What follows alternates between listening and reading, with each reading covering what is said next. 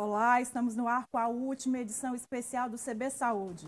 E neste mês abordou temas ligados à saúde da população negra. Eu sou Carmen Souza e estamos em todas as plataformas digitais: TV, podcast e redes sociais. Lembrando que o CB Saúde é uma parceria do Correio Brasiliense e da TV Brasília. O assunto de hoje é a saúde mental e aqui comigo a psicóloga clínica Ana Luísa Coelho. Ela também é pesquisadora na área de relações raciais, direitos humanos e políticas públicas. Muito bem-vinda ao CB Saúde, Ana. Obrigada. Vamos começar, eu vou te fazer uma pergunta que eu fiz para todos os entrevistados nesse mês especial, né, de novembro. Por que, que é importante fazer esse recorte étnico-racial e falar sobre saúde mental da população negra? Ah, Carmen, primeiro assim, eu penso que a gente tem que pensar na maioria da população, né? A gente tem 54% da população brasileira é composta de pretos e pardos, né? A população negra. Então, quando a gente está falando de saúde mental com esse olhar para a população negra, a gente está falando da população brasileira e da maioria dela, né? E se a gente for pensar historicamente o que, que nos levou né, a toda, todo esse acometimento de doenças né, e transtornos, etc., que acometem a nossa saúde mental, a gente está ligado à questão do colonialismo, da escravidão, enfim, e da própria forma como o nosso povo preto né, foi marginalizado. Então, acho que falar da saúde mental da população negra é a gente falar de saúde, a gente falar de vida, de bem-estar, né, do próprio cuidado. Né? Então, eu acho fundamental a importância que a gente possa tocar e trazer essas dimensões raciais, de fato, para pensar a saúde mental. A gente pode falar em transtornos mais comuns? Eu acho que a gente pode associar a muitas questões né, comuns, porque se falarmos, por exemplo, da questão da depressão, da questão da ansiedade, são fatores comuns na população de uma forma geral.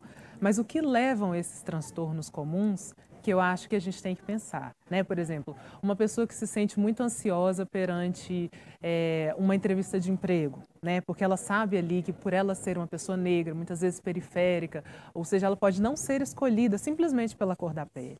Né? E isso gerar um, uma série de ansiedades de como que ela vai dar conta, por exemplo, é, da, da família dela, de dar conta ali de pôr a comida na mesa. Né? A questão da depressão. O que, que é, por exemplo, para as mulheres negras, por exemplo, não são escolhidas na forma amorosa de ser. Né?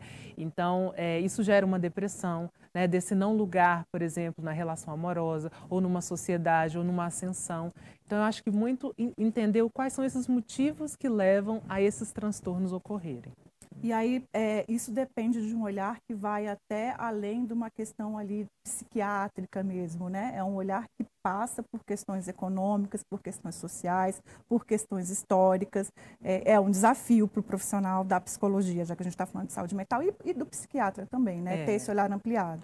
Não, eu concordo muito com o que você está falando, porque assim, é, se a gente for pensar a medicação, né? É, ela existe, ela está ali posta, nem todas as pessoas vão acessar e muitas vezes quando vão acessar é muito importante trabalhar, que eu acho que a psicologia vai vir muito nisso, com o que levou aquela pessoa àquele adoecimento. Né? Vamos pegar de novo a questão da ansiedade. Se a pessoa acessa um ansiolítico, por exemplo, ela pode conseguir né, que aqueles efeitos, aqueles sintomas possam ser diminuídos. Mas o que está levando àquela ansiedade? Será que é a mesma coisa de que uma pessoa branca, por exemplo, está, está enfrentando? Né? Então, quando a gente pensa nos profissionais, entenderem todo esse histórico, né? Eu, eu, já ouvi muito falar, por exemplo, de dentro do consultório, pacientes falarem que, ah, mas o racismo não é bem racismo, foi uma brincadeira, o racismo não existe. Então, o que é o, o impacto que uma postura profissional dessa pode gerar numa pessoa negra que está sendo atendida? Né? Então, assim, os profissionais se implicarem, psiquiatras, profissionais da saúde de uma forma geral, psicólogos, entenderem desse lugar que leva a esse sofrimento, faz toda a diferença para o tratamento, para além do medicamento, inclusive. Né? Você falou há pouco do, da depressão, é, uma outra, uma, uma outra, um outro sintoma, um outro transtorno que é muito comum é o estresse crônico, né? As pesquisas mostram que tirando, em vários países, e tirando ali países em que tem uma população de refugiados, a população negra é que mais sofre de estresse crônico. É, o que, que isso representa no dia a dia, né? Quais são os sintomas que isso representa no dia a dia? Você está é, é, hipervigilante a todo momento. É. Tem, tem uma questão que eu gosto muito de mencionar, é o que a Sueli Carneiro vai falar da zona do não ser, né, que é o tempo todo você estar sendo colocado em, em questão a sua subjetividade. Né? Então, assim, você é uma pessoa que pertence ou não pertence àquela sociedade? Né? Eu pertenço ou não pertenço a, ao, ao, sentimento amoroso da minha família, por exemplo? Né? Eu sou considerada ou não sou considerada dentro do meu ambiente de trabalho? Então, isso que você falou de ser hipervigilante é o tempo todo também você se colocar em dúvida da sua própria existência. Né? Então, vamos imaginar assim que a partir do momento que você acorda, a sua negritude ela é questionada. Né? E conviver com isso gera uma série de sintomas, né? De, de, você não acreditar em si mesmo. Se você não acreditar em si mesmo, logo você não vai buscar determinadas coisas, você não vai ter nem forças para isso, né? E isso pode gerar é, uma tristeza profunda, né? É, muitos, por exemplo, delírios né, psicóticos podem vir também desse lugar, né, desse lugar de você não, não se reconhecer nesse corpo, porque você desejar ser um outro corpo, um corpo que possa ser aceito. Né? Então, eu acho que essa cronicidade, ela vem nesse sentido, porque ela te acompanha o tempo todo, ela acompanha a sua existência. Né? Quem é você? O que, que você é? O que, que você pode continuar sendo?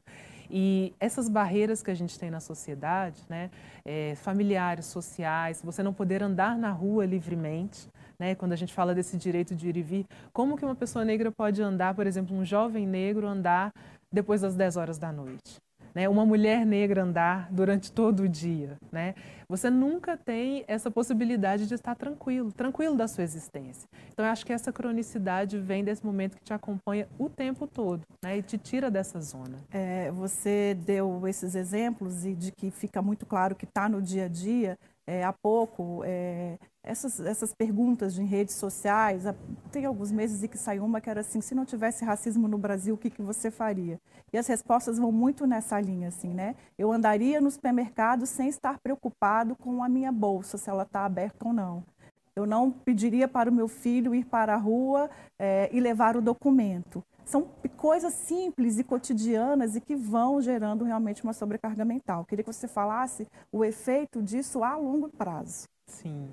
É, você citou um exemplo muito interessante que eu queria fazer um adendo, que são pessoas brancas é, se assustando muito ao ouvirem esses relatos tão simples, tão corriqueiros e tão presentes na, nas nossas vidas, é. né? Então, é, isso me chamou muita atenção, o espanto, por, primeiro, é, o quanto que está natural para nós, infelizmente, população negra, e o tanto que as pessoas brancas se espantaram de nunca terem se dado conta que para elas colocar questões. um chinelo, por exemplo, e ir até um shopping é, é normal.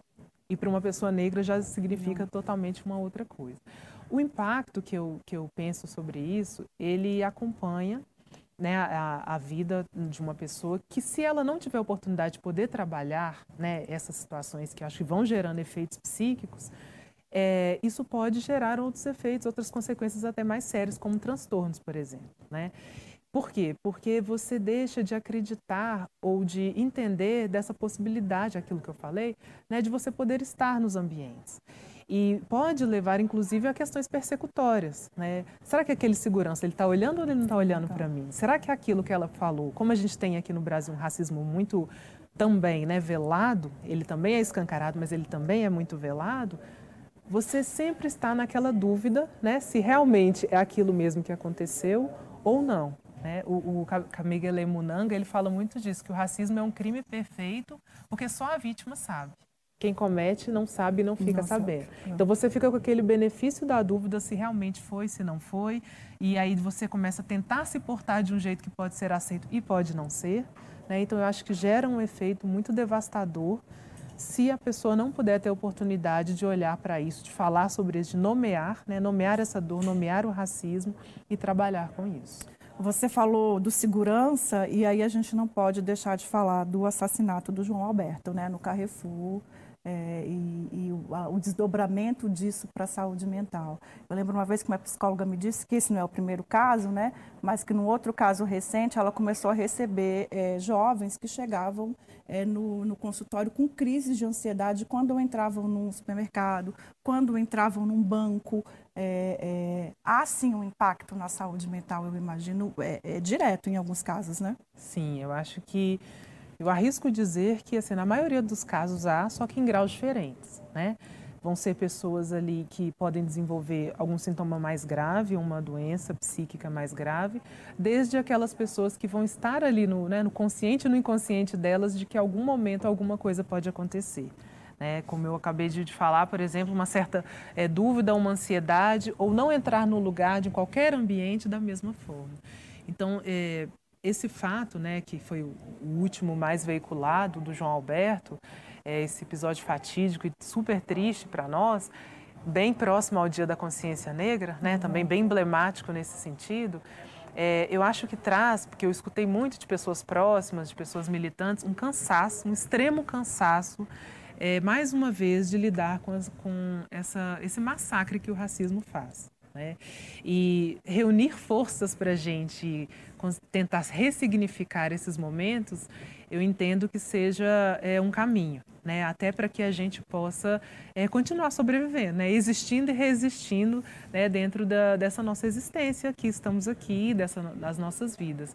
Penso que é um caminho muito difícil, mas ele não é impossível. Até porque mais pessoas, se a gente puder ver, né, fazer uma avaliação hoje, talvez não seria tão veiculado um assassinato desse, como ocorre em muitos e em muitos lugares que são silenciados.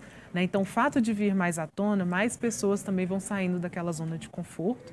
Né, que eu acho que a branquitude ela coloca as pessoas numa zona de conforto para poder terem que lidar com isso. Então agora está sendo colocado cada vez mais aos olhos de todo mundo. Né? É. E acho que tem uma questão aí também que são as estatísticas oficiais que mostram que realmente esse massacre acontece e que tem aumentado, né? É, em média, um jovem negro é morto a cada 23 minutos no Brasil.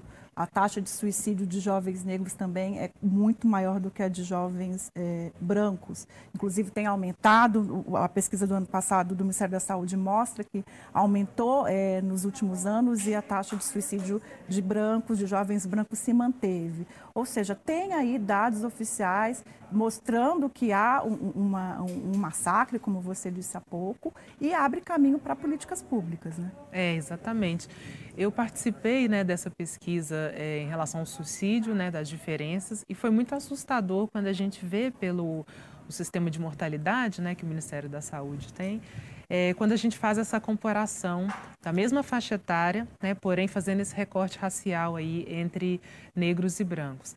E quando a gente se depara com esses números, eles são alarmantes. Né? Assim como você bem colocou, que pra, enquanto para a população negra, não para a população branca, não aumentou, para a população negra chega a, a, disparar. E quando a gente faz o recorte em todas as faixas etárias, você vai percebendo que a prevalência é em relação à, população negra.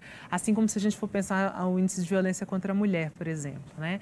É, enquanto da população branca, das mulheres brancas, diminuiu um pouco. Né? Eu não sei agora os dados da pandemia, mas até então tinham diminuído, da população, da, das mulheres negras aumentou exponencialmente. Né? Então, assim, é, esse, esses números eles já existem há bastante tempo, né? A gente já tem aí o Atlas da Violência, o Mapa da Violência, né? os dados de mortalidade do Ministério da Saúde, enfim. O Brasil consegue gerar uma, um, infinitos né, bancos de dados aí que esses números estão à prova. Me preocupa é o que, que nós vamos fazer com isso. Né? Existem, é, ao longo da nossa história, políticas públicas pensadas né, para essas questões, do, principalmente para os jovens, para os jovens negros, para as mulheres negras, para a questão da saúde, porém, ainda falta, de fato, esse comprometimento, entendo, é, do Estado, né, do, uma política de Estado e não apenas de um governo, para que de fato a gente tenha uma mudança nesses números. E aí nós temos que pensar em segurança pública, em saúde mental, determinadas coisas que não são faladas, né? Normalmente a gente tem o número da violência colocada, mas a gente não pensa, por exemplo, as, as famílias dessas pessoas que perderam esses jovens por suicídio, ou por assassinato, ou por morte de trânsito, por exemplo, ou por uma saúde que não foi atendida né, no sistema público. Então, nós temos que realmente é, fazer com que esses números possam ecoar dentro da política pública para a gente ter transformação. Você falou de, sal, de juventude, falou de mulher, e aí, é, pensando num outro recorte, é, nessa questão da saúde mental, eu acho que entra um pouco a questão estética também, né? Uhum. É, da beleza negra, né? E como que isso, como essa leitura feita pela sociedade racializada tem um efeito na saúde mental, e aí principalmente das mulheres e dos jovens, né? Exatamente.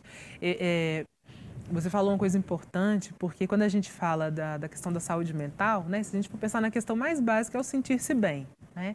E o sentir-se bem vai passar muito pela essa questão da estética, porque a estética vai dizer muito quem é que pode ser aceito. Né? Então, se a gente faz um percurso rápido aí ao longo da história, em que os cabelos crespos, por exemplo, né, tinham aquelas jargões do cabelo ruim, etc., e de repente você vê a juventude, principalmente, né, é, usando os cabelos da forma como eles bem entendem, né, diver, um, diversos tipos de cabelo, de tamanho, de, de cachos, de né, crespos, etc., então, eu, eu, aposto muito no que a juventude vem trazendo para a gente, né? dessa estética a partir do que a própria pele negra, estética negra né, do, do, fenótipo pode vir a mostrar e fazer realmente, de fato, com que ela, aquela pessoa se sinta bem, se sinta aceita na sociedade a partir da estética dela e não a partir do branqueamento, como foi colocado muito né, ao longo da nossa história em relação à beleza. E eu penso que para as mulheres negras também, para as mulheres de uma forma geral, a questão do cabelo, né? Ela passa muito a identidade pela questão do cabelo. Então, quando a gente traz as mulheres negras podendo usar os seus cabelos, serem aceitas, né? Isso ainda a gente não conseguiu é, que de fato seja uma questão natural. Né? Eu, por exemplo, o tempo todo sou interpelada pelos cabelos que eu uso. Né? Acredito, acredito, que você também, a maioria das, das, mulheres negras. Né? É, ou exaltam demais, né, ou diminuem. Então, é, ainda não é uma questão naturalizada. Mas quanto mais pessoas aparecem usando a sua própria estética, né, a partir do que a gente pode ter aí, desde a, dos históricos de África, do que a gente já ouviu falar das rainhas né, africanas, por exemplo, trazendo aqui para a nossa realidade afro-brasileira, faz muita diferença a gente ver, a gente se ver, né? A gente se ver uma na outra, a gente se ver nas ruas, se ver nas propagandas, se ver na, na, nesses lugares de poder. Então, eu entendo que isso faz muita diferença para que daqui a pouco, pode demorar bastante anos, mas estaremos ali, seja naturalizada a nossa e tem beleza. Tem um impacto nas crianças também, né? Muito impacto, né? Quando você percebe, assim, por exemplo, livros, pessoas aparecendo ali que tenha, trazem essa estética negra, trazem a vestimenta, né, é, a questão dos cabelos. É muito interessante quando a criança pode olhar na televisão né, um, um, um adulto, uma mulher, um homem, enfim, apontar e falar assim: olha, aquele cabelo dela parece comigo, olha, o jeito que ele usa ali é igual eu gosto de usar, né? Quando a gente teve o filme Pantera Negra, por exemplo, quantas crianças se inspiraram, né? Um herói, um herói ali que está sendo veiculado, todo mundo falando, as crianças podem se ver. É uma outra estética quando você já vai crescendo, né? Pensando nessa questão: ah, eu posso usar meu cabelo assim. Né? E é claro que precisamos ainda muito trabalhar nas escolas, né? a, a, a questão da afirmação mesmo da identidade. Enfim, acho bastante importante as crianças crescerem com esses referenciais. a gente vai fazer um pequeno intervalo, mas a gente volta daqui a pouquinho. Um minuto e a gente volta com mais CB Saúde, que hoje recebe Ana Luísa Coelho, psicóloga clínica e pesquisadora sobre a saúde mental da população negra. Até já.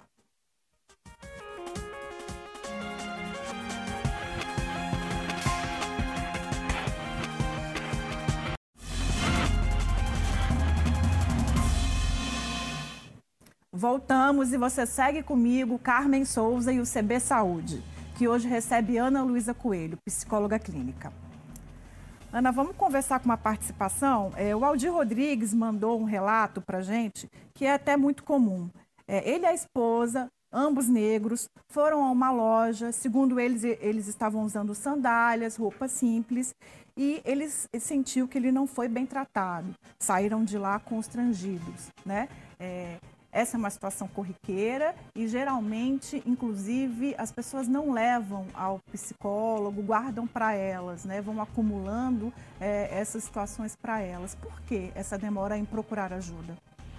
É, esse exemplo, infelizmente, é um exemplo muito comum, né? Assim, é, para você ter uma ideia, eu mesmo já me interroguei às vezes por que, que eu não gosto tanto de lojas, né? Comprar roupas. E eu depois fui pensando muito nesse sentido ou você não é bem atendido, ou você não é atendido, né? E isso vai gerando uma série de, de questões assim para a pessoa.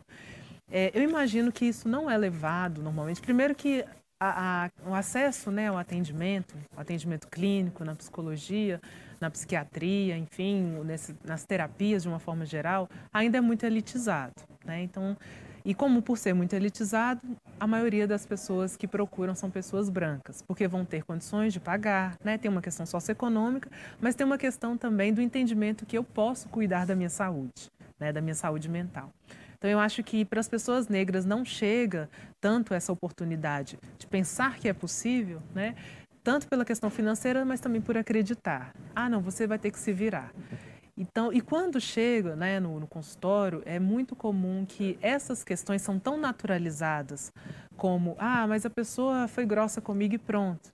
E não entender que isso faz parte de um racismo estrutural, né, que a gente vive numa sociedade que o racismo ele está muito estanque, está muito nos pilares da nossa cultura.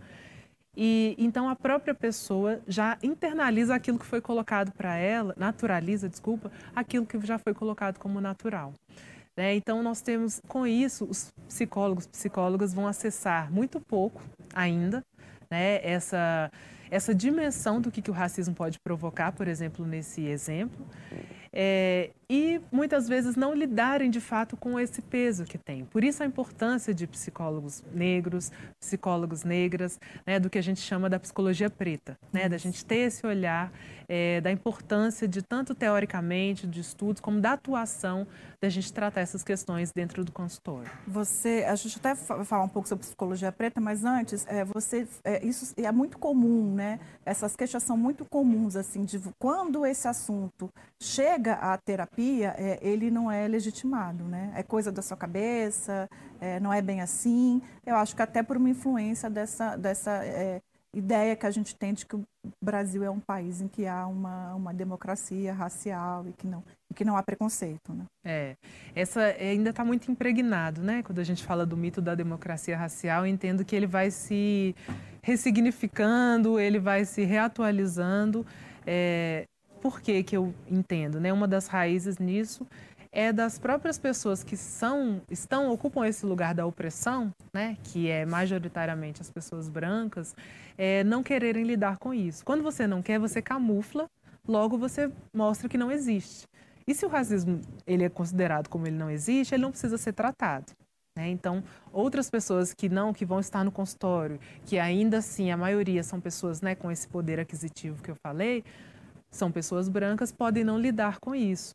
Então eu não preciso entender que isso existe. Eu vou tratar de outras coisas, né? Qual e vou tentar enquadrar, por exemplo, qual é aquele sintoma específico dentro do CID que aquela pessoa, né, no, na classificação internacional de doenças tem. E aí você vai se afastando de se olhar enquanto uma pessoa branca, também fazendo parte desse nível opressor que a gente tem no racismo, né? E aí a psicologia preta surge como uma alternativa, né? Exatamente. A, a psicologia preta, é, ela está vindo com bastante força agora, né? No Brasil. No Brasil, mas também fora do Brasil a gente tem também o, o, a psicologia, por exemplo, nos Estados Unidos muito forte, pensando nesse Black Studies dentro da psicologia e ela tem sido mais veiculada agora, embora a gente tenha aí pessoas é, de muita referência que há bastante tempo já vem tratando sobre, essas, sobre o, o, impacto né, do racismo dentro da psicoterapia, dentro da psique das pessoas. Né? Quando a gente pensa Neuza Santos, por, por exemplo, que no final da década de 80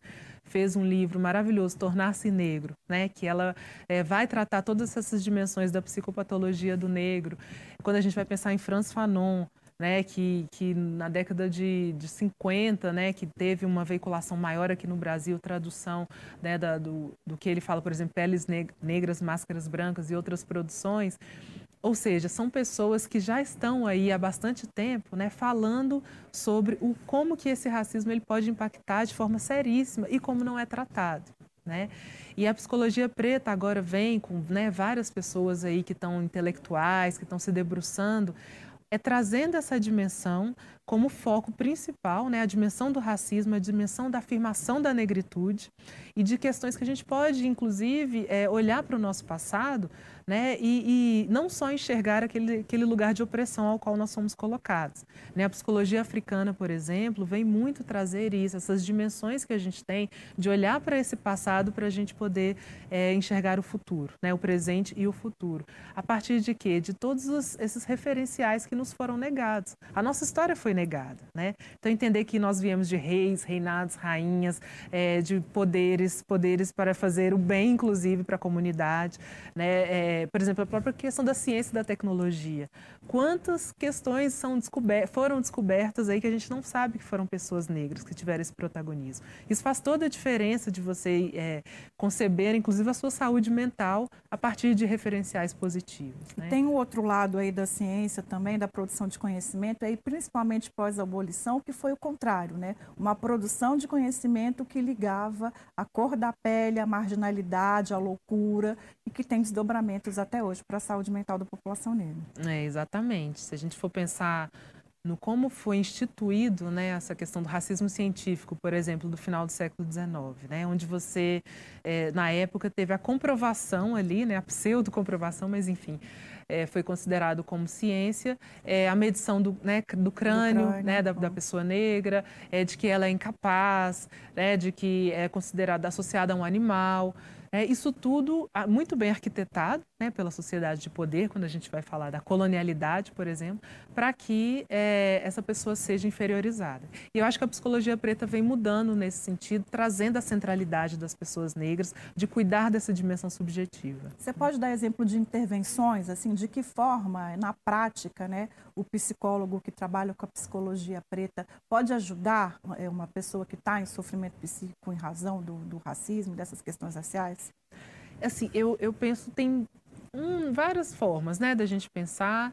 É, uma delas é a gente começar a nomear essa dor, né, trazer à tona dentro dessa escuta da clínica é, o quanto que essa dor que vai sendo relatada, ah, me trataram mal porque eu entrei na, na loja, ah, eu não, não consigo emprego e minha colega que tem o fenótipo tal consegue entender que isso faz parte de um racismo estrutural, tratar isso, trazer a pessoa à tona e ela que ela possa nomear essa dor, eu entendo que é um dos caminhos, né? Porque a pessoa ela vai ser olhada ali, considerada como um sujeito completo, mas também considerando a questão da cor da pele, o tanto que se incide até então negativamente e o que pode incidir positivamente. Né? Eu entendo que isso é um caminho muito interessante. Eu tenho desenvolvido um trabalho, por exemplo, que é o mapa corporal narrado, que é você olhar a partir do corpo né? Fazer essa dimensão do corpo, trazendo as suas dores, as suas memórias a partir da pele, ou seja, do que o racismo incidiu, e também você transcendendo essa pele. Dentro de você, essas potências que você teve, o que, que você pode transcender a isso? Né? Então, é uma ferramenta muito interessante, ela é visual, ela é criativa, você vai é, compondo aquele corpo da forma como você quer, com tintas, com etc., a forma como você quiser. Isso te ajuda a ressignificar é, todas essas questões do racismo esse olhar focado. Você também tem um trabalho com mulheres em situações de rua, né? É, de que forma a gente pode pensar aí essa questão da, da do recorte étnico-racial é, e da saúde mental nessa população? É, tem sido um trabalho muito interessante que eu estou fazendo, né? Primeiro que é uma população muito invisível, né? A população em situação de rua de uma forma geral, as pessoas não querem ver, não querem olhar, é como se elas não existissem, mas elas estão ali. E se a gente fizer o recorte para as mulheres, né, as mulheres são mais ainda invisíveis, até se a gente for pensar na percentual, é, seria 20% né, de um de todo da população em situação de rua.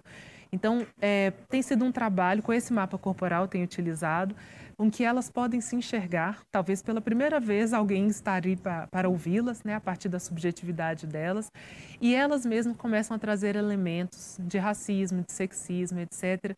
E a partir dessa escuta, a partir delas olharem para esse corpo delas, elas começam, tem sido muito interessante, a trazer formas em que elas se sentem é, positivamente afirmadas que sejam de lembranças, que seja de alguma, algum momento que elas se colocaram e fez a diferença, né? Ou seja, a gente vai trabalhando essa dimensão subjetiva e faz com que elas possam enxergar diferente aquele caminho que foi tão marginalizado nas ruas.